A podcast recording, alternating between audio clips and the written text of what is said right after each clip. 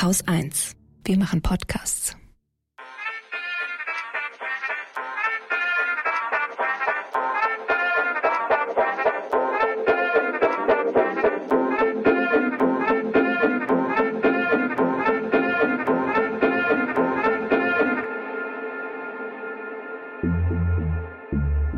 Hallo und herzlich willkommen beim Lila Podcast. Heute wieder mit mir, Katrin Rönecke.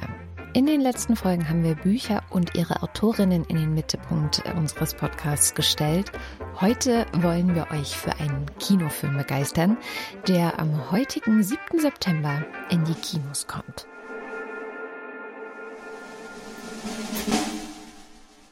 Es geht um Feminism WTF von Katharina Mückstein.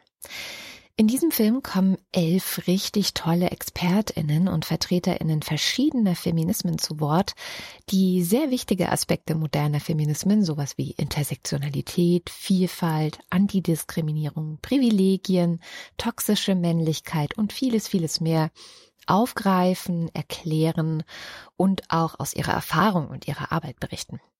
Und wir wollen hier jetzt heute den Film nicht nacherzählen, keine Sorge, sondern ich habe versucht, mit zwei der Protagonistinnen und auch mit der Filmemacherin einen ganz kleinen Eindruck davon einzufangen, warum dieser Film so toll ist und warum es sich unbedingt lohnt, die besten Freundinnen zu schnappen und gemeinsam diesen Film zu gucken. Und das Beste ist, wir verlosen dreimal zwei Karten. Wie ihr die gewinnen könnt, das erfahrt ihr am Ende der Sendung. Katharina Mückstein ist Drehbuchautorin und Regisseurin und macht seit vielen Jahren in der Filmbranche verschiedenste politische Arbeit, vor allem im Bereich der Antidiskriminierung.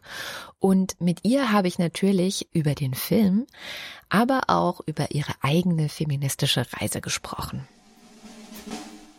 Meine Mutter war auf jeden Fall immer schon feministisch eingestellt und ich würde auch sagen, dass äh, meine Eltern mich so erzogen haben, dass konsequent handeln und schlau sein, ähm, dass das irgendwie die wichtigen Dinge im Leben sind und kritisch auf die Welt zu schauen.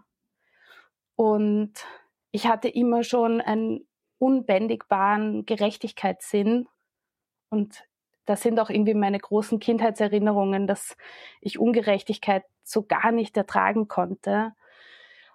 Und ich war wirklich empört, als ich so mit elf, zwölf ähm, realisiert habe, dass für mich plötzlich andere Regeln gelten als für Jungs und ich abgestraft werde für Dinge, die für Jungs total okay sind, also laut sein und rechthaberisch sein und wild sein und ähm, und auch dominant sein zu wollen.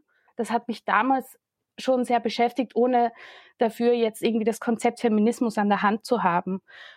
Und ähm, ich bin irgendwie jugendkulturell so in der Punk-Szene sozialisiert und da hatte ich das Gefühl, ah ja, cool, hier gibt's überhaupt keinen Sexismus, weil halt so immer mit Männern abhängen. Alles war natürlich total männerdominiert. Aber meine persönliche Wahrnehmung war, dass ich hier in einem sichereren Raum unterwegs bin. Und das ist mir auch erst retrospektiv äh, klar geworden, dass das natürlich gar nicht so war. Und ähm, mit 18, 19 habe ich dann eben angefangen, ähm, Philosophie und äh, Gender Studies zu studieren und bin da zum ersten Mal, also jenseits von so Riot Girl Kultur, halt auch mit akademischem Feminismus in Kontakt gekommen. Und ja, das hat mich einfach total politisiert und bereichert und auch zum ersten Mal dazu geführt, dass ähm, ja politische Überzeugung auch meine Lebenspraxis tatsächlich ganz stark ähm, angreift und ändert. Inwiefern angreift? Ich denke, wenn man feministische Theorie liest, dann ist das Tolle daran, dass man einerseits ein Analysetool an die Hand bekommt, also auf die Gesellschaft zu schauen, aber man wird eben auch immer gezwungen, auf sich selbst zu schauen. Und es ist eben auch so ein bisschen das Gegenteil von dem, was ich zum Beispiel gelernt habe in so äh, Zusammenhängen von ähm, ja einer jungen Linken, wo immer das Gefühl da war, okay, man kann die Gesellschaft wie so ein Objekt von außen analysieren. Und die Frage, was das für ein Selbst bedeutet, stand gar nicht so zentral zur Debatte. Und bei feministischen Theorien, also das Private ist politisch, das kann dann natürlich auch ziemlich auf die Fresse sein. Für mich hat das halt bedeutet, dass ich sehr stark darüber nachdenken musste, wie viel lasse ich mir hier gefallen, wo bin ich bereit, mich in diesem System anzupassen, mich dem zu unterwerfen, was von mir verlangt wird, was ich als unter Anführungszeichen Frau in dieser Gesellschaft sein soll. Ähm, wie führe ich Beziehungen? Wie kann ich lernen, mit anderen Frauen, Flinters, anderen diskriminierten Personen solidarisch zu handeln, ja? Und das war, also ist immer noch ein, ein Entwicklungsweg, der halt für mich von feministischer Gedankenwelt äh, inspiriert, aber eben irgendwie auch erzwungen ist. Jetzt hast du beeindruckenden, wie ich finde, beeindruckenden Film gemacht, äh, so einen Rundumschlag zum Thema Feminismus. Feminism WTF. Warum WTF? Also WTF, what the fuck, ähm, mhm. steht in diesem Filmtitel irgendwie für so ein Ärger, ähm, eine Wut, die daraus entsteht, ähm, so ein bisschen aus der Frage, what the fuck, wann ändert sich hier endlich was?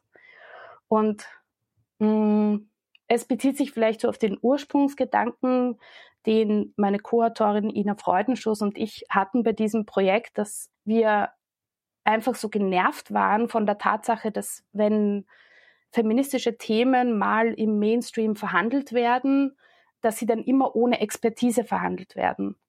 Und dass auf dieses ganze große feministische Wissen und diese große differenzierte Auseinandersetzung nicht zurückgegriffen wird und stattdessen wir immer wieder in so eine polemische Empörungsspirale hineinkommen und ähm, immer so getan wird, als ob es, wenn es um Feminismus geht, dann reicht es, ein Geschlecht zu haben und du bist ein, eine Expertin.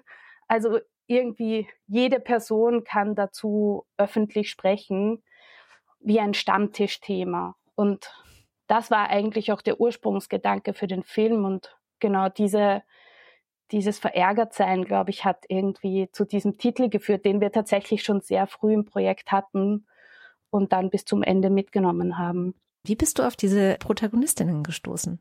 Also Einige der Protagonistinnen kannte ich einfach, weil ich mitbekommen habe, also äh, von ihrer akademischen Arbeit.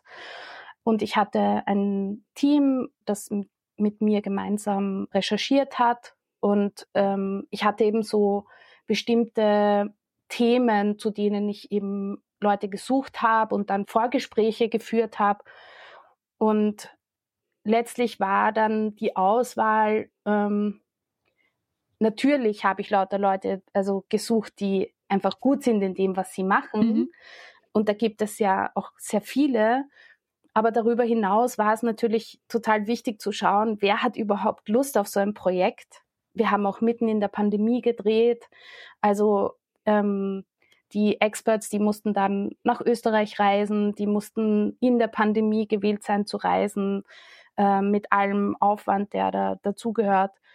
Ähm, genau, wer hat überhaupt Lust, sich von uns in ein Kostüm stecken zu lassen und stundenlang vor der Kamera äh, zu performen. Also das und ich habe in den Vorgesprächen immer so eine Frage gestellt, wie erklärst du dein wissenschaftliches Interesse, wenn du zum Beispiel zu einem Abendessen gehst und da sind lauter Leute, die keine theoretische Vorbildung haben. Mhm.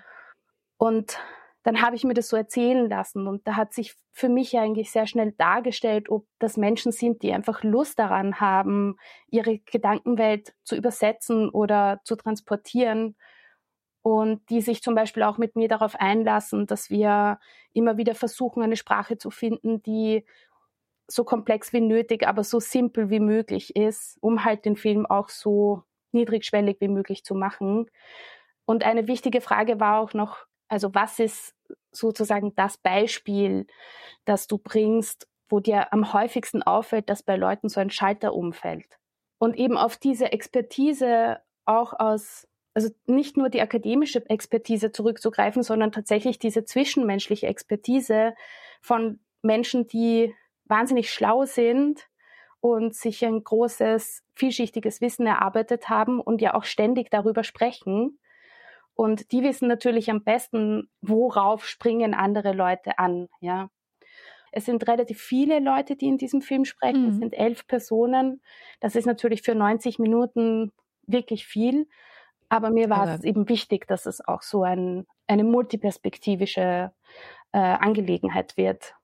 Ja, ich würde auch sagen, keine Stimme zu viel. Also es ist eine extrem tolle Mischung. Ähm, gab es was, was dich ähm, dann auch selbst überrascht hat? Ich meine, du hast Gender Studies studiert, du hast dich lange damit beschäftigt, du hast dir sicherlich vor äh, dem Ganzen auch schon Gedanken dazu gemacht, aber gab es trotzdem für dich selber auch nochmal Aha-Effekte, die du nicht erwartet hast?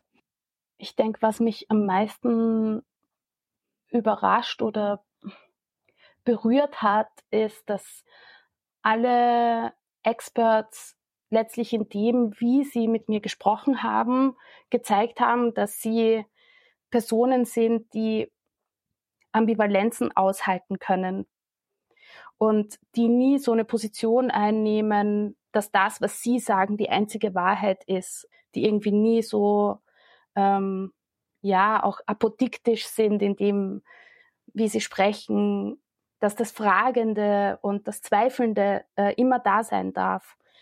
Und das war wirklich durch die Bank so. Für mich war das dann total beglückend. Also ich hatte wirklich das Gefühl, dass ich noch nie so eine schöne Zeit verbracht habe, wie äh, eben die Tage, in denen ich diese Interviews gedreht habe, weil da eben so eine Haltung rüberkommt, die für mich vielleicht auch so ein Kern von feministischer Auseinandersetzung ist. Als ihr diesen Film überlegt habt? Also du hast schon gesagt, es war eine Menge Wut mit dabei. Jetzt haben wir auch gerade gemerkt, bei dir selber ist ja die Wut anscheinend dann über den Film hinweg gar nicht geblieben, oder? Sondern in ein Beglücken äh, übergegangen. Ich denke, meine, meine Wut, ähm, die lässt sich nicht so leicht abstellen. Ich denke, die wird immer bleiben. Das ist auch gut so. Also die ist ja auch mein, mein Motor für so ziemlich alles, was ich mache. Und meine Wut zentriert sich natürlich eben auf eine Gesellschaft, die so achtlos mit emanzipatorischen Bewegungen und Gedanken umgeht und die nicht sehen möchte, dass eigentlich alles, was hier geleistet wird, ein unheimlich wichtiger Beitrag zu Demokratie ist. Und ich wollte jetzt auch nicht unbedingt einen Film machen, der zentral diese Wut äh, repräsentiert, sondern ich wollte einen Film machen, der genau dieser Art von ähm, polemisierter Diskursführung, was ja letztlich nur Abwehrdiskurse sind. Also das, diese Art von Diskurs führt ja dazu, dass wir in diesen Themen so wenig ähm, weiterkommen. Und ich wollte diesen Diskursen etwas anbeistellen, was einfach schlau ist und ruhig und durchdacht ist und auch auf eine selbstbewusste Art und Weise zeigt, hey, also wenn du über Feminismus reden möchtest, dann schau dir doch bitte mal diesen Film an, lern doch bitte mal was. Nicht jeder muss immer eine Meinung haben. Vielleicht ist es manchmal auch okay, einfach den Mund zu halten und anderen zuzuhören und zu schauen, was die alles schon gedacht haben und sich Schritt für Schritt eine Meinung zu bilden. Ich glaube, jetzt haben wir schon einen ganz guten Eindruck bekommen, was sich Katharina Mückstein gedacht hat und was sie mit dem Film erreichen möchte. Aber ich dachte, es ist auch ganz gut, euch wenigstens ein paar der Protagonistinnen vorzustellen. Und zwei von elf habe ich mitgebracht, die im Film auftauchen. Und die erste ist Emilene Wopana Mudimu. Sie ist Geschäftsleitung des Jugendzentrums Kings Corner in Aachen. Sie ist rassismuskritische Bildungsreferentin und als mehrgewichtige schwarze Frau ist sie auf verschiedenen Kanälen, zum Beispiel auf Instagram, auch unterwegs. Im Film spricht sie darüber, wie wichtig Repräsentation zum Beispiel von schwarzen, von nicht akademischen oder auch mehrgewichtigen Menschen im Feminismus ist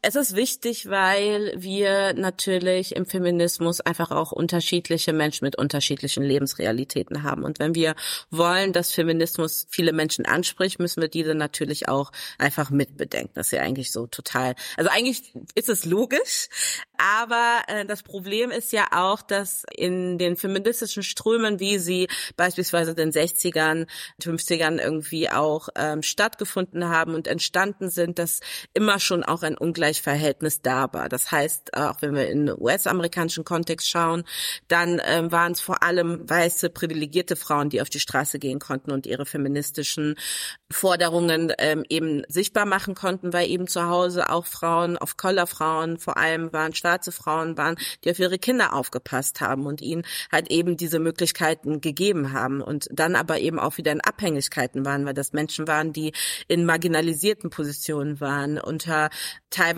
illegalisierten ähm, Bedingungen gearbeitet haben und so weiter. Also dieser Ursprung von Feminismus, wie wir ihn heute verstehen, war immer schon einer, der Ungleichheit reproduziert hat. Und in Zeiten, in denen wir ja auch immer mehr Repräsentation unterschiedlicher Menschen, auch vor allem durch die Medien zum Beispiel auch haben, wo wir unterschiedliche Sprachrohre haben, wo auch Menschen, die marginalisiert sind, die eben auch diskriminiert werden, ähm, sich ein Sprachrohr selber auch schaffen, um ihre ähm, Realitäten und Perspektiven zu teilen, kommen wir nicht daran vorbei, eben Feminismus auch intersektioneller zu denken tatsächlich. Und intersektionell heißt dann eben auch nochmal Race explizit mitzudenken. Was gewinnen wir daraus, wenn wir diese Kategorie jetzt, was ja die meisten Feministinnen, die ich jetzt kenne, tatsächlich versuchen zumindest, ähm, es ist ja auch immer ein Lernprozess, aber was ist sozusagen der, ja, was gewinnen wir, wenn wir das machen? Hilfreich gewinnt vor allem auch ähm, Verbündetenschaft.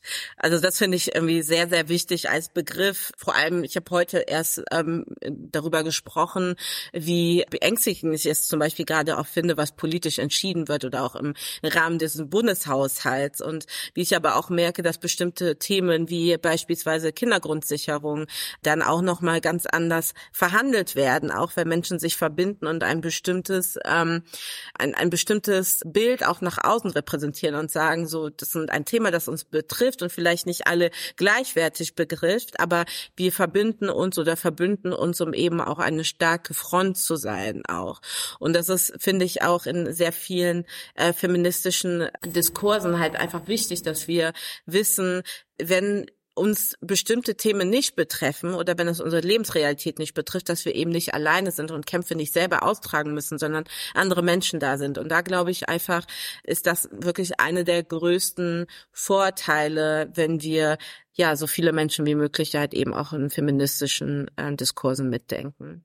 Ich finde das Beispiel auch sehr gut, Kindergrundsicherung. Da kann man ganz gut dran zeigen, was Intersektionalität eigentlich bedeutet oder warum es wichtig ist, weil eben auch noch der Aspekt des Klassismus hier eine wahnsinnig große Rolle spielt. Und da, ja, man einfach genau hingucken muss, warum wer da jetzt eigentlich welche Entscheidungen trifft und was das eigentlich über die gesellschaftlichen Diskriminierungsstrukturen aussagt.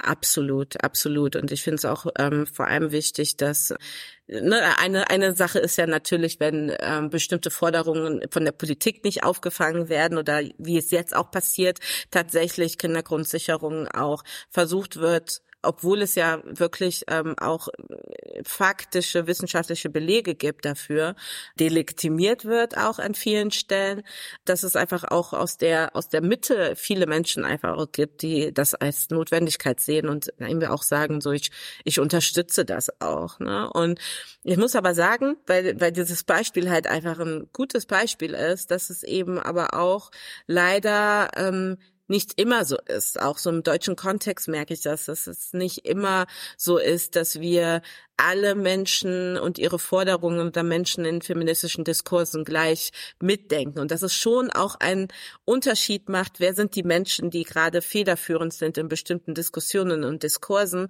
und wer ist es eben nicht oder welche Netzwerke haben die Menschen, um eben ihre Forderungen auch voranzubringen und welche Menschen haben es eben nicht oder wem wird zugehört oder wem halt wird eben nicht zugehört. So. Da sind wir wieder bei dem Thema Ressourcen eigentlich, also was für Ressourcen, zeitliche Ressourcen, Ressourcen, finanzielle Ressourcen, was für Netzwerke, hast du gerade ganz schön gesagt, hat jemand und kann sich dann auch einbringen. Und da stelle ich mir ganz oft die Frage, weil ich selber auch tatsächlich schwierig finde, als jemand, der eine feministische Bühne im Netz sozusagen äh, hat und bieten kann.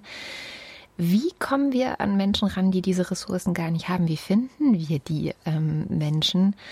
Dass wir sie inkludieren, weil tatsächlich ist ja das Problem, dass wir mit den Ressourcen in Anführungszeichen ähm, da mehr auf diese Menschen zugehen und die aktiv einbinden müssten, oder? Ähm, ich glaube, ich würde mich das andersrum fragen tatsächlich. Also die Frage ist, glaube ich, auch weil, und ich kenne das von mir selber auch, weil du eben Klassismus angesprochen hast. Das ist zum Beispiel eine Diskriminierungsform, wo ich weiß, wo ich selber weiß, dass ich noch viel dran lernen muss oder auch viele Dinge dekonstruieren muss, weil ähm, ich eben nie in der Art von klassistischen Strukturen betroffen war. Und es trotzdem halt wichtig ist, bestimmte Dinge zu reflektieren.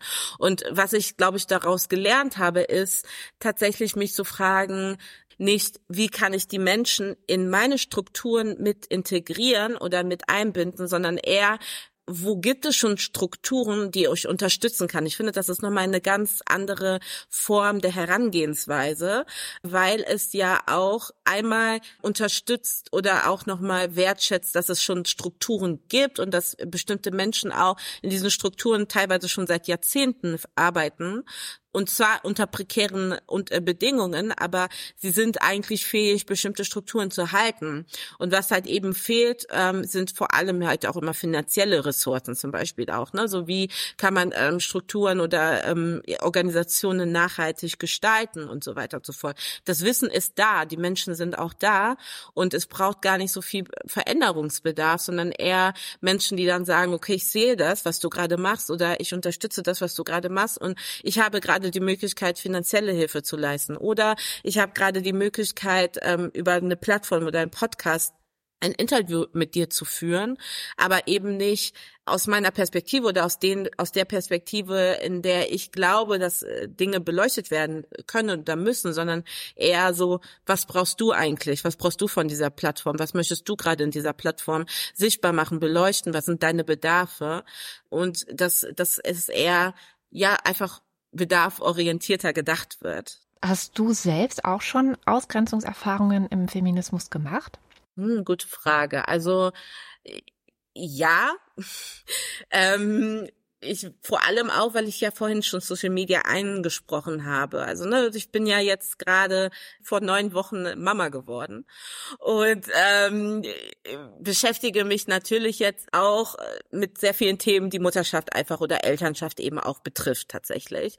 Und da merke ich einfach, wenn ich mir auch größere Accounts zum Beispiel anschaue, oder auch anschaue, wer eigentlich ähm, bestimmte Räume besetzen kann, also auch digitale Räume besetzen kann oder nicht, dann sehe ich zum Beispiel, es gibt wenig Frauen, Menschen, weiblich positionierte Personen, die halt so aussehen wie ich und die halt so im deutschen Kontext über Mutterschaft sprechen. Und wenn sie es tun, dann sind das vor allem auch Personen, die gar nicht so eine große Reichweite haben. Ähm, und das merke ich zum Beispiel schon, auch vor allem bei diesem Thema, dass das sehr präsent ist. Die typischen Mumfluencerinnen sind ähm, weiß so.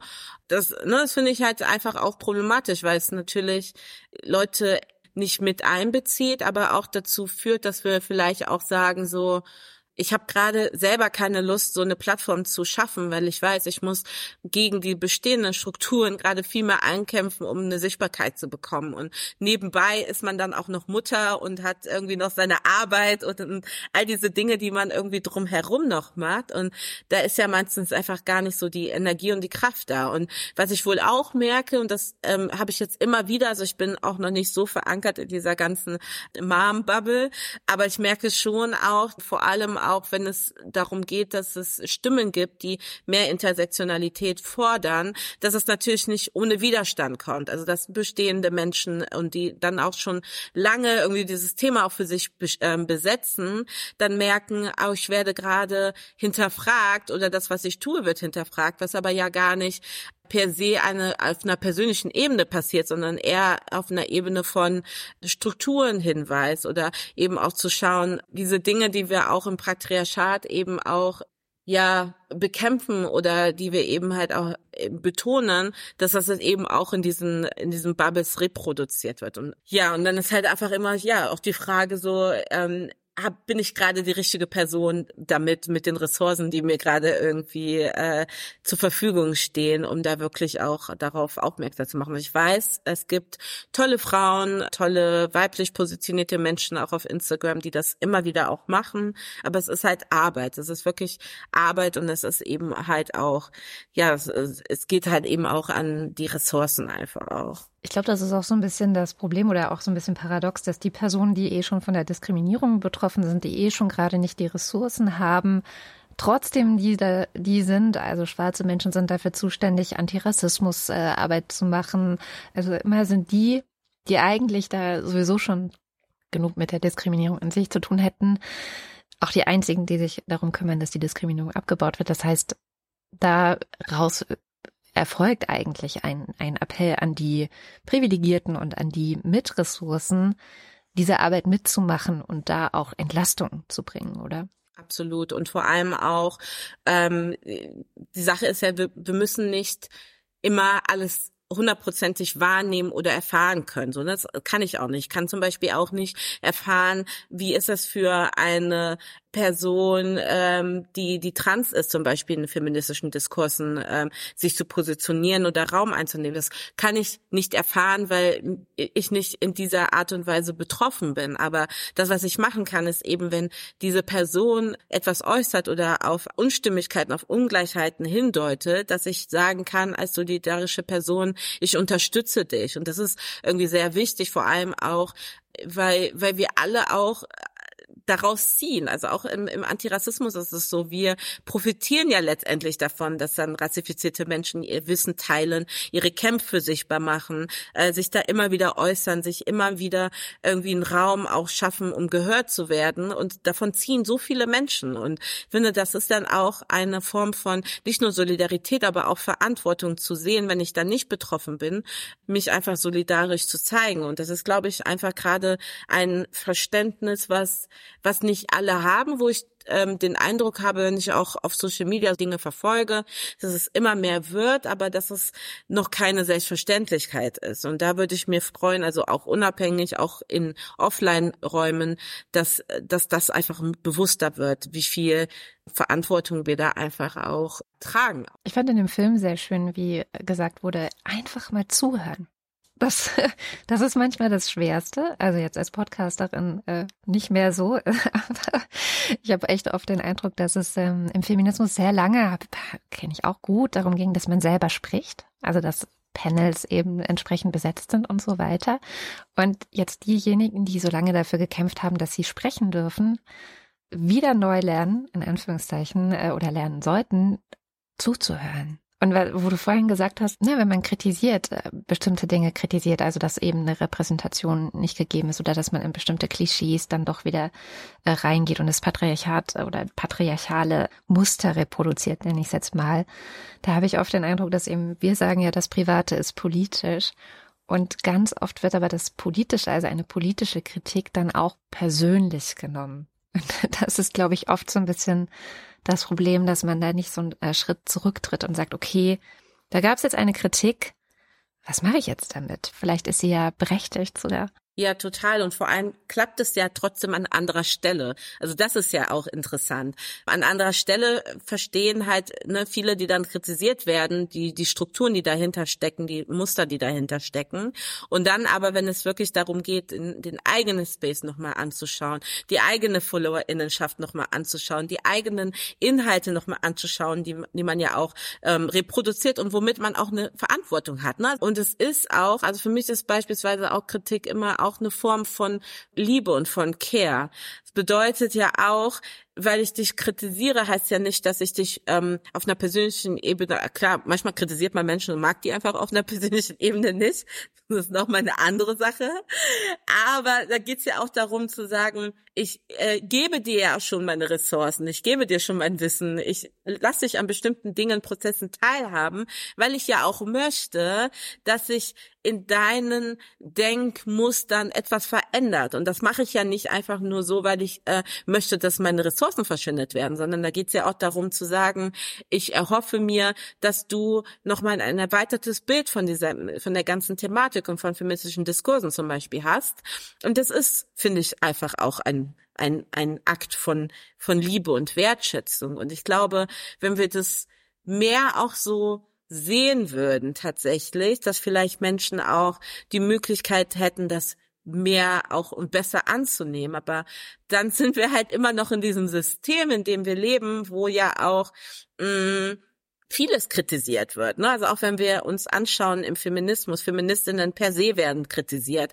Es wird kritisiert, dass wir bestimmte ähm, Strukturen im Patriarchat ähm, dekonstruieren werden müssen wollen oder auch in Bezug auf weiblich positionierte Körper. Es wird immer sehr viel kritisiert und das ist ja auch praktisch ähm, die, die Wolke, in der wir sind, wenn wir eben auch zusätzliche ähm, Kritik erhalten. Und da kann ich natürlich auch verstehen, wenn, wenn das Reaktionen sind, die dann auch Widerstand erstmal reproduzieren.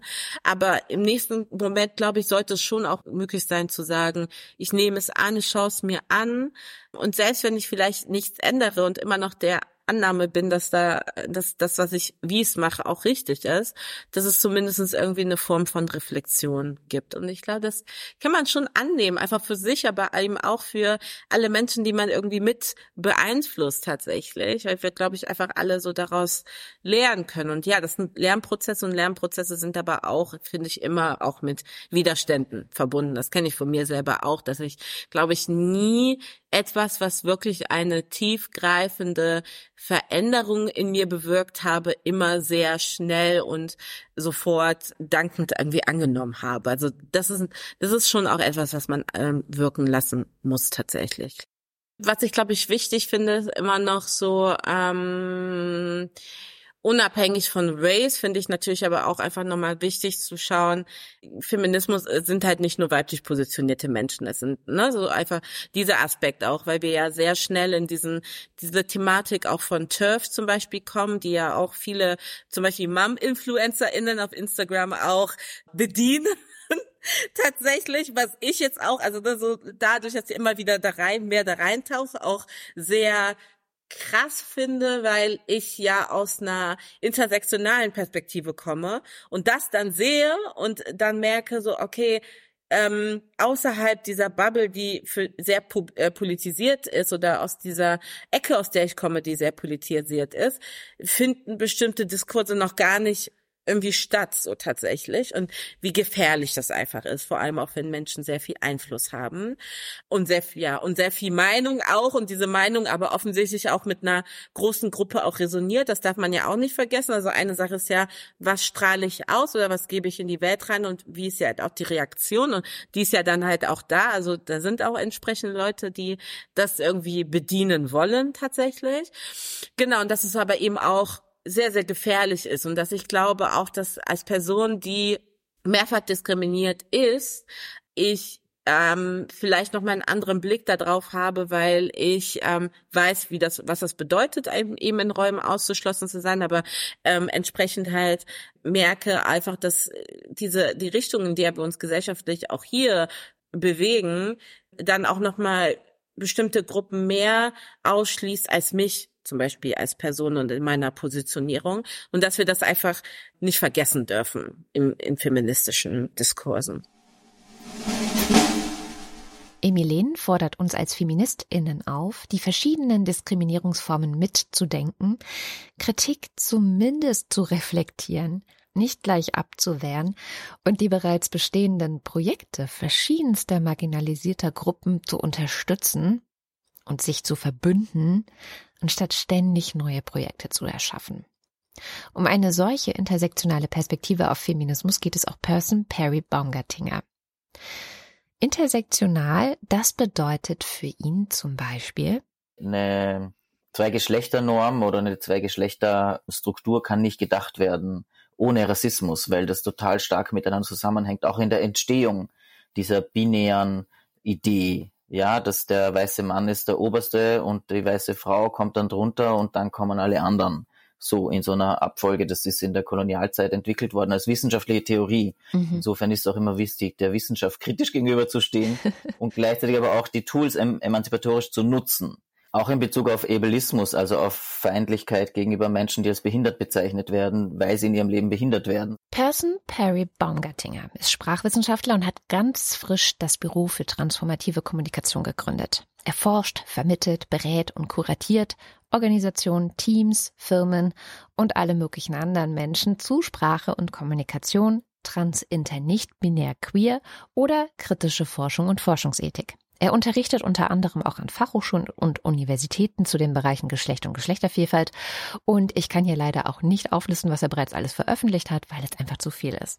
Zuletzt hat er außerdem an der Uni Salzburg zwei Jahre lang ein Projekt namens Sprachbox begleitet. Die Sprachbox ist eigentlich entstanden, weil sie einen Sprachleitfaden wollten. Mhm. Das ist eine meiner Expertisen, weil ich da seit pff, 2000, weiß ich nicht, fünf oder so irgendwie in diesem Bereich bin, dieses Stern Unterstrich und Co. Ja, ich habe da auch mitentwickelt und so. Und wir haben dann aber daraus einen ganzen Prozess gemacht. Also es gab eine Arbeitsgruppe, die sich regelmäßig getroffen hat, die ich äh, moderiert habe. Wir haben die Sprachbox erweitert in Bezug auf Mehrsprachigkeit, also nicht nur in Bezug auf Geschlecht, und Geschlechtervielfalt, sondern auch Mehrsprachigkeit und äh, Barrierereduzierung in unterschiedlichen Bereichen. Wir hatten, die AG war ziemlich cool, weil die waren echt, es waren sehr viel administratives Personal und weniger wissenschaftliches Personal, weil die das sind, die es immer umsetzen. Ja. Und das sind gleichzeitig aber auch die, die nie gefragt werden. Und gleichzeitig bedeutet es auch, dass die dann auch schon währenddessen Sachen umgesetzt haben. Oder wir haben dann auch neue Fragen klären können und so. Und die Sprachbox selber ist so eine richtige Box und online auch. Mhm.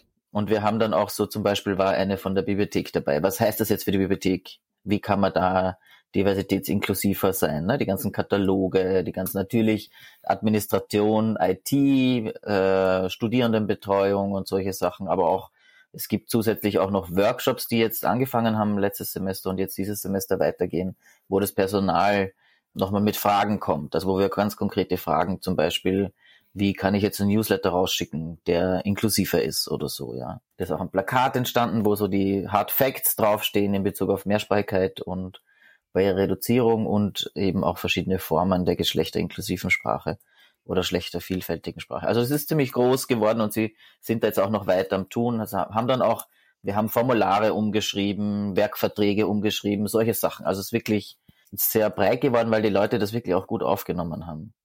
Das ja. klingt toll. Das klingt ziemlich ja. cool. Vor allem, ja. nachdem ich neulich erst die Nachricht aus Niederösterreich, glaube ich, war es, ne, gehört habe, dass die das Gendern verboten haben. Äh, das ist eine rechte Regierung. Mm. Das ist eine rechte Regierung. Das ist in Österreich ja leider nicht sehr unüblich, das zu haben. Und die sind sehr radikal und die haben es im öffentlichen Bereich. Das ist das mm. Einzige, wo sie bestimmen können. Da darf man nicht mehr gendern. Und das ist in sich ja schon ein Widerspruch, weil gendern tun wir sowieso ständig. Gendern ist Geschlechter markieren in der Sprache. Also wenn ich die männliche Form verwende, gender ich ja eigentlich auch. Ja. ja. Das, ist, das ist Stimmungsmache, ja. Das ist so eine rhetorische Strategie, wie man Leute aufhetzen kann und von den eigenen Missständen abzulenken auch. Und da spricht Person Perry Baumgartinger etwas an, das auch dem Film zugrunde liegt. Diese Ermüdung darüber, wie wenig wir in den medialen Debatten über die tatsächlichen Anliegen feministischer Bewegungen sprechen, wie Inklusion, Vielfalt, Freiheit, oder Gerechtigkeit und wie oft diese Debatten einfach entgleisen. Es gibt in der Gesellschaft nämlich bestimmte Reizwörter, die oft sofort dazu führen, dass sich Gräben auftun, dass man einander beschimpft und auch das Schlimmste unterstellt. Und solche Wörter sind zum Beispiel Rassismus, toxische Männlichkeit, Postkolonialismus oder Zweigeschlechtlichkeit, die natürlich nicht in Frage gestellt werden darf. Wer schon mal auf Twitter mit Transfeinden diskutieren wollte, der weiß, was ich meine. In Katharina Mücksteins Film ist ein Raum entstanden, in dem Menschen, die wirklich wissen, worüber sie reden, sehr ruhig erklären und auch aufzeigen können, worum es bei diesen und anderen feministischen Schlagwörtern wirklich geht. Und Person Perry Baumgartinger versucht zum Beispiel zu zeigen, wieso Geschlecht eben nicht binär ist. Die Diversität, das ist die Realität. Das ist eigentlich das, was wir haben. Und unterschiedliche Systeme, gesellschaftliche Normen versuchen ständig da was Binäres, also eine Zweiheit sozusagen draus zu machen. Und wir strampeln uns alle ab und scheitern ständig daran, weil das halt nicht die Realität ist. Und ich finde, es erschwert uns das Leben wahnsinnig. Also es wäre viel schöner, diese Diversität in den Mittelpunkt zu rücken. Und mit Diversität meine ich tatsächlich eine sehr äh, breit gedachte, ähm, gefühlte, praktizierte oder also auf allen Ebenen sozusagen ja äh, Vielfalt. Also und auch, ich meine mit Diversität auch tatsächlich, wenn man es als Haltung sieht, als politische Haltung auch als eine antidiskriminatorische Haltung. Also nicht nur die diskriminierungskritische, sondern tatsächlich eine antidiskriminatorische Haltung. Geschlechtervielfalt per se ist eben auch die Normalität eigentlich, die Realität, die uns alle ständig versuchen auszureden, wir uns selber auch und wir den anderen auch. Also das ist auch, man steckt da ja auch so mittendrin auch selber und ist leider auch mit am Produzieren, weil das halt so allgegenwärtig ist. Mhm. Die äh, gerade bei Trans zum Beispiel war ja Trans ganz lange äh, eine psychische Krankheit. Das ist erst seit ein, zwei Jahren weg. Das war der ICD, International Classification mhm. of Diseases. Und das wurde genannt äh, Transsexualismus, F640. Es äh, gab unterschiedlichste Definitionen. Sie haben sich da recht viel einfallen. Mhm. War sehr kreativ, wenn man so will. Ja. Mhm. Und da gibt's wahnsinnig viel zu erzählen, wie Staaten versuchen, zwei Systeme, zwei Geschlechter aufrechtzuerhalten, die dann bestimmten Rollenzuschreibungen sind, die auch nach Klasse zum Beispiel sortiert werden. Also das kennen wir auch, diese Stereotypen. Das ist ja auch und in diesen Österreich, Deutschland, postnationalsozialistischen Ländern äh, hängen wir noch ganz stark damit zusammen, was, was die Nazis für Männer- und Frauenbilder geschaffen haben, die massiv antisemitisch waren, Anti-Roma und Sinti waren und so. Also da gibt's auch behindertenfeindlich ganz massiv. Also da gibt's ganz viele Strukturen, mit denen wir jetzt halt zu tun haben, und dies wichtig ist, gemeinsam anzuschauen, weil sonst, wenn ich nur eins mir anschaue, dann ist es einfach nicht genug, ja. weil es einfach nicht nur vielfältig ist, sondern auch total verwoben und verwirrt. Mhm. Und das ist aber eigentlich auch schön, dass es eben so vielfältig und verwoben und verwirrt ist. Ja, also Chaos ist eigentlich eine gute Sache sozusagen. Es ist eh der Urzustand. aber es klingt nicht so sonderlich attraktiv vielleicht für Leute, die die Ordnung mögen und es gewohnt sind, Dinge in Schubladen zu packen und zu sagen, ja. okay, das ist A, das ist B, dazwischen gibt es nichts. Ähm, ja. Was ist denn der Vorteil vom Chaos? Also ich liebe Ordnung, ja. aber Ordnung gibt's nicht ohne Chaos. Mhm. Ja, also ich ordne wahnsinnig viel. ähm, ich finde, der Vorteil von Chaos ist, dass wir, also das ist jetzt natürlich sehr philosophisch, metaphorisch sozusagen, aber der Vorteil von Chaos und von Vielfalt ist, dass wir uns mehr entfalten können. Wir können einfach mehr sein. Ja, wir, und, und auch, es fällt diese Arbeit weg, dass wir uns ständig be bemühen müssen, damit wir als Frau oder als Mann durchgehen oder damit wir möglichst hellhäutig durchgehen oder damit wir möglichst gesund gelten oder was auch immer da so die Normen sind, ja, oder bestimmte Religionen sichtbar sind oder nicht sichtbar oder so. Da gibt's ja wirklich ganz viele Kategorien, die uns massiv einschränken. Aber bei Kindern, finde ich, sieht man das auch so stark. Also mhm. Kinder haben ja Geschlecht in dem Sinn gar nicht so drauf, ja, sondern wir als Erwachsene drücken ihnen das halt auf. Also das ist jetzt nicht nur wir als Einzelpersonen, sondern es ist ein ganzes System, das wir ja auch erlebt haben und noch immer erleben. Ja. So, da gibt's dann halt Belohnungs- und Bestrafungsszenarien, die bis zur Existenz gehen können. Und so was Kleines, Pronomen zum Beispiel, ist so was Kleines, wo man respektvoll sein kann, ohne viel dafür tun zu müssen. Ja. Und gleichzeitig was lernt und irgendwie mehr, ähm, die Vielfalt mehr Ausdruck kriegt in der Sprache, die halt tatsächlich da ist. Also das finde ich, also ich glaube, das ist auch das, also diese Gespräche im Film waren ja sehr lang. Wir waren dann an, an äh, ich weiß nicht mehr, was ein halber oder ein ganzer Tag, auf alle Fälle haben wir viel geredet auch. Mhm. Und ein Ergebnis aus diesen Gesprächen mit der Regisseurin ist ja unter anderem auch, diese Aussage Vielfalt ist das Normale, ja, ja. das ist die Normalität. Genau, also, weil wer sagt uns denn, dass wir in Boxen einteilen? Ich glaube ja gar nicht, dass wir das eigentlich liebend gerne machen, sondern ich glaube, dass uns das halt einfach beigebracht wird und wir es auch anderen beibringen. Also man darf sich da nie rausnehmen, finde ich auch, ja. Und das, glaube ich, ist der springende Punkt warum haben wir dieses Mindset, Vielfalt sei was Schlechtes? Ja, und es sei chaotisch und, oder Chaos sei was Schlechtes, ja, und es sei gefährlich oder schwierig oder wir würden ja biologisch dazu tendieren, alles in Kästchen einzuteilen. Ich bin mir da gar nicht so sicher. Also wenn man sich kleine Kinder anschaut, dann frage ja. ich mich, ob man nicht diese wissenschaftliche Theorie auch nochmal überdenken müsste. Ja, ich glaube, da wird was anderes rauskommen. Also ich kenne ja. ich kenne es von Kindern so, dass die einfach alles ausprobieren und dann das erst hinterfragen, wenn ein anderes Kind zum Beispiel, weil es das vielleicht von Erwachsenen gelernt hat, sagt, keine Ahnung, Jungs äh, tragen doch nicht rosa oder Mädchen ja. spielen doch nicht Fußball oder irgendwie sowas. Ja. Und dann auf einmal kommt das so rein, aber das denken sich nicht die Kinder aus. Ich fasse das mal zusammen. Was wir gewinnen, ist Freiheit letztendlich. Freiheit, uns entwickeln zu können, wie wir uns entwickeln wollen Ja, Freiheit, Lust, Freude, mhm. Liebe, ja. Also ich finde, das sind ja auch so Sachen, die ein bisschen fehlen zurzeit. Ja. Jetzt auch global gesehen, aber auch zum Beispiel in Bezug auf soziale Medien gesehen oder so. Es ist einfacher, mal in dieses soziale Medium reinzukotzen, wie da 10.000 Komplimente zu machen. Wie sehe denn so eine Zukunft aus, in der Vielfalt tatsächlich viel selbstverständlicher wäre und ähm, Inklusion in der Gesellschaft oder auch diese, dieser intersektionale Feminismus, ich sag mal, Staatsräson wäre. Was hast du da eine Vorstellung in deinem Kopf von? Ja, ich glaube, wir würden, äh, also ich glaube tatsächlich, für mich fühlt sich das, wird sich das viel freier anfühlen, viel schöner, viel respektvoller auch. Und ich glaube, wir hätten mehr Zeit für andere Sachen, wie dafür äh, Leistung zu bringen oder bringen zu müssen, ja, oder Leute abzuwerten oder andere aufzuwerten oder so. Ich glaube, dass ich meine, das ist natürlich eine Utopie. Das muss man auch dazu sagen, aber man kann ja auch mal utopieren. Ja. oder visionieren.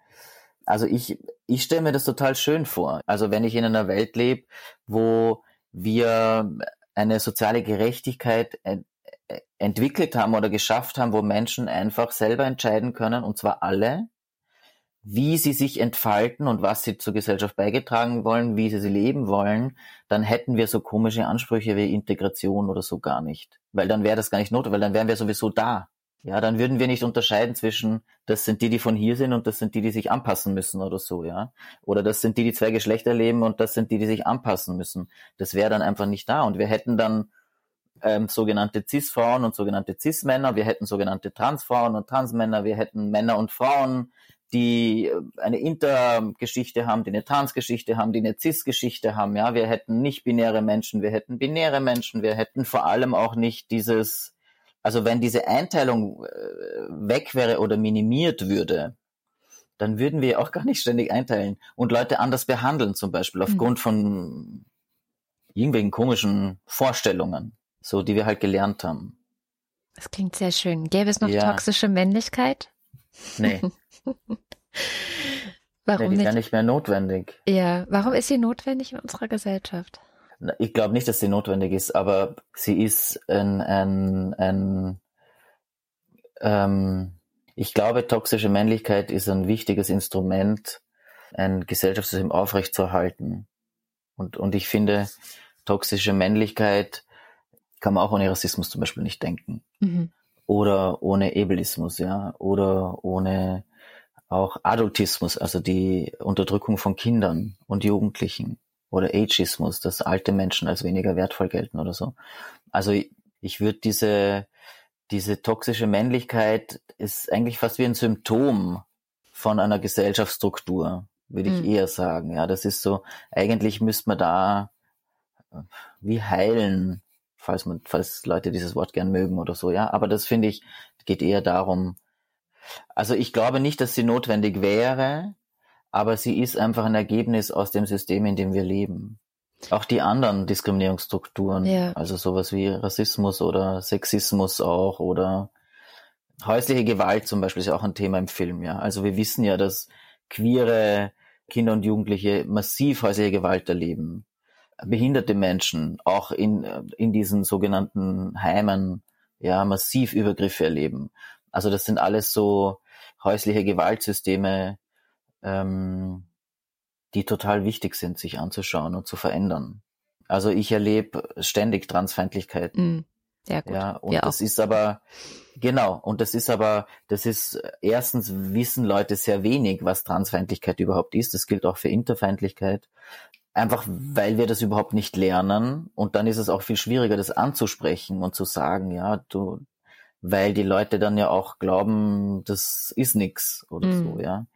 Also ich finde, da fehlt auch wahnsinnig viel Wissen und es fehlt auch Solidarität. Also ich erlebe in meinen Transjahren, die letzten, weiß ich nicht, 20 Jahre oder so, also ich habe am meisten Solidarität erlebt von Menschen, die nicht aus der akademischen Klasse kommen, und die meisten aus meinem feministischen sind akademisch und da habe ich sehr viel Abwehr und, und Verletzungen erlebt und das wird stärker auch wieder. Das ist auch, ich finde, dass die Medien überhaupt keine Verantwortung übernehmen zurzeit. Prinzip auch der Rechtsrutsch, der wird überhaupt nicht kritisch gesehen, sondern es wird halt so diese rechte Strategie zu sagen, dass äh, Radikalismus ist nur Meinung, hm. das hat leider sehr gut funktioniert und das haben die Medien übernommen. Auch bei, also wenn man sich so Interviews durchliest, wo dann eine Transperson äh, mit einer Interviewerin oder Interviewer und mit einer Turf-Feministin oder Turf-lastigen Feministin redet, dann ist es allein die Fragen von dem Medium auch, ja, sind so, so transfeindlich angelegt,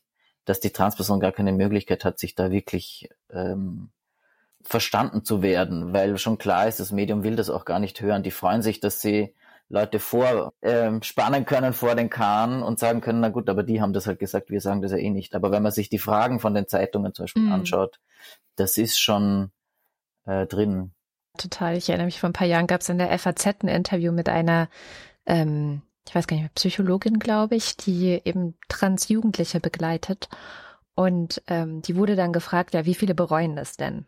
Was ja, ja so ja. eine total typische Frage ist, ne? Ja. Also die ja auch schon so impliziert, ja, ja, sie können ja, gar nicht wissen, was sie tun. Und interessanterweise sagt die Psychologin, dass es ein ganz, ganz kleiner Prozentsatz ist. Also wirklich die absolute Mehrheit das überhaupt nicht bereut. Ja. Aber in der Überschrift und im Teaser, und das Ganze war hinter einer Paywall, so dass man nur die Überschrift und nur den Teaser gesehen hat, war dann sowas wie, ja, ist halt auch gerade ein Trend oder so. Genau. Also es ist genau. wirklich total unverantwortlich letztendlich, ja. weil es diese, diesen rechten Kulturkampf, der ja wahnsinnig stark auch auf den Rücken von Transpersonen geführt wird, einfach nur befeuert. Ja. ja. Ja, da hat sich was verschoben. Total. Hast du eine Erklärung dafür, warum sich das so verschoben hat? Das ist total schwierig, da jetzt was zu sagen, ohne mhm. das richtig analysiert zu haben. Also ich ja. mache ja kritische Diskursanalyse und das sind ja. immer dann so Riesenmaterial, ja, das, das man sich anschaut, bevor man Aussagen macht und so. Ich glaube, dass sie gemerkt haben, also erstens Trump ist da massiv eingestiegen, der hat mhm. ja äh, Trans ziemlich am Anfang schon als Thema gehabt. Da habe ich nicht ganz verstanden, warum am Anfang. Ähm, ich nehme an, soweit ich rechte Rhetorik verstehe, nehmen sie halt das, was emotional am meisten Leute an sie bindet. Mhm sowohl von, den, von der Wortwahl wie auch von den Themenwahl, aber auch von der Art und Weise, wie sie es präsentieren sozusagen, ja. Und dadurch, dass sie ein paar so Rhetorikstrategien geschafft haben, also ich meine, ich rede jetzt wirklich global, ja, weil das tatsächlich eine globale Be Bewegung zurzeit ist, ja. Und Trump war da halt sehr federführend, wenn man so will. Und ist von vielen, glaube ich, als Vorbild genommen worden. Also ich glaube sogar, dass die Inhalte relativ egal sind ja, voll. Sondern dass es wirklich darum geht, das zu nehmen, was halt gerade am meisten Stimmung macht oder womit man vielleicht auch am einfachsten Ergebnisse zeigen kann, zum Beispiel. Also es ist ja so, dass die USA mittlerweile die meisten Antitrans-Gesetze hat ja, diese ganzen Klo-Gesetze und ich weiß nicht, was da alles gibt. Oder auch, die, ich meine, die machen ja, die verbannen Bücher. Also ja. das muss man sich ja mal vorstellen, ja. Und das schwappt äh, in all, in alle möglichen anderen Länder. Sobald ein Land, bei einem Land das funktioniert, war ja jetzt Söder auch, ne? Und, und wie heißt der? Eiwanger. Eiwanger, ja. Also ich meine, das ist so österreichisch. Ich habe mir das angeschaut, dachte mir, das passiert doch nur in Österreich. Ich kann mich nicht erinnern, sagt er. Ich kann mich nicht erinnern. Mhm. Ich finde, der macht seinen Job nicht, ja. Also der müsste eigentlich total professionell sein und seinen Job machen, macht er nicht. Und ich glaube sogar, aber das ist äh, tatsächlich absolut nicht empirisch, aber ich vermute, dass, dass, dass die sich das im Hintergrund ausgemacht haben, wie sie am besten noch mehr Stimmen kriegen. Ja. Und das funktioniert genau über sowas. Öffentlich machen, entschuldigen kann man nicht sagen, ja, das war keine Entschuldigung. Pseudo-Entschuldigung, damit er sagen kann, ich habe mich entschuldigt. So ja. tun, als wüsste man nicht. Das hat in der Kurzzeit in Österreich super, die haben alle gesagt, ich kann mich nicht erinnern. Mhm. Ja, tatsächlich. Es ist ja leider ist dieser rechte Backlash immer auch ein antifeministischer, das stimmt. Ja. ja. Es ist ein anti anti äh, emanzipatorischer ein, letztendlich. Es ist ein antimenschlicher. Mhm, das stimmt. Also es ist wirklich Rechtsradikalismus und Faschismus sind Richtungen, die sich gegen Menschen und die Menschlichkeit wenden. Ja. Und das auf eine sehr brutale, sehr radikale und sehr gefährliche Art und Weise. Ja, sowohl mit Emilene Wupperner-Mudimu als auch mit Person Perry Baumgartinger hätte ich ewig sprechen können. Wie Katharina Mückstein sagte, alle ihre Protagonistinnen sind sehr besonders darin, dass sie auf Augenhöhe gehen, dass sie ruhig und anschaulich ihr Wissen weitergeben. Und ich hoffe, wir konnten so einen kleinen Eindruck geben und euch Lust auf die anderen neuen Protagonistinnen und den ganzen Film machen. Wir verlosen dreimal zwei Karten für Deutschland und alles, was ihr dafür tun müsst, ist eine Mail an gewinnen.lila-podcast.de zu schreiben. Und die Gewinnerin werden wir bis Sonntag, den 10. September, unter allen bis dahin eingegangenen Einsendungen ermitteln. Also, falls es schon Montag, der 11. September oder später ist, dann braucht ihr nicht mehr zu schreiben. Der Rechtsweg ist ausgeschlossen. Jo, also Feminism WTF, der neue Film von Katharina Mückstein, ist ab dem heutigen Donnerstag, 7. September 2023 in den deutschen Kinos. Also schnappt euch eure Freundinnen und schaut euch den an. Und wir hoffen, ihr seid auch das nächste Mal wieder mit dabei, wenn wir im Podcast noch einmal zu den Büchern zurückkommen werden. Denn mit dem Herbstanfang endet unser Büchersommer. Und zum Abschluss haben wir uns zwei Expertinnen zum Thema feministische Literatur eingeladen, die auch noch einmal Bücher mitgebracht haben. Also ihr dürft gespannt sein. Der Lila Podcast braucht außerdem immer noch eure Unterstützung. Im Moment hangeln wir uns mit einem sehr knappen Budget von Monat zu Monat. Auch wenn heute mal wieder Werbung drin war, hat das nicht gereicht, unser Loch zu stopfen. Das heißt, wenn ihr könnt, dann helft uns doch bitte dabei, unsere Arbeit weitermachen zu können. Wir würden sehr gerne auch mal wieder Sendungen zu zweit oder ausführliche Features machen, aber im Moment fehlt leider das Geld. Alle Wege, wie ihr uns unterstützen könnt, findet ihr in den Show Notes. Und wenn euch selbst gerade das Geld fehlt, dann könnt ihr uns auch unterstützen, indem ihr euren FreundInnen oder auch im Internet Leuten von uns erzählt. Ihr könntet auch mal wieder eine nette Bewertung bei Apple Podcasts schreiben, weil das hilft anderen dabei, uns zu finden. Genau wie ein Stern auf Spotify oder überall sonst, wo ihr euren Senf oder eure Bewertung abgeben könnt. Danke auch an alle, die in den letzten Wochen dazugekommen sind. Zum Beispiel Martina, Caroline, Lucy, Jasmin, Lotte, Johanna und Sabine, um nur ein paar zu nennen. Ohne euch könnten wir einpacken. Das war's für heute. Am Mikrofon war Katrin Rönecke. Bis zum nächsten Mal.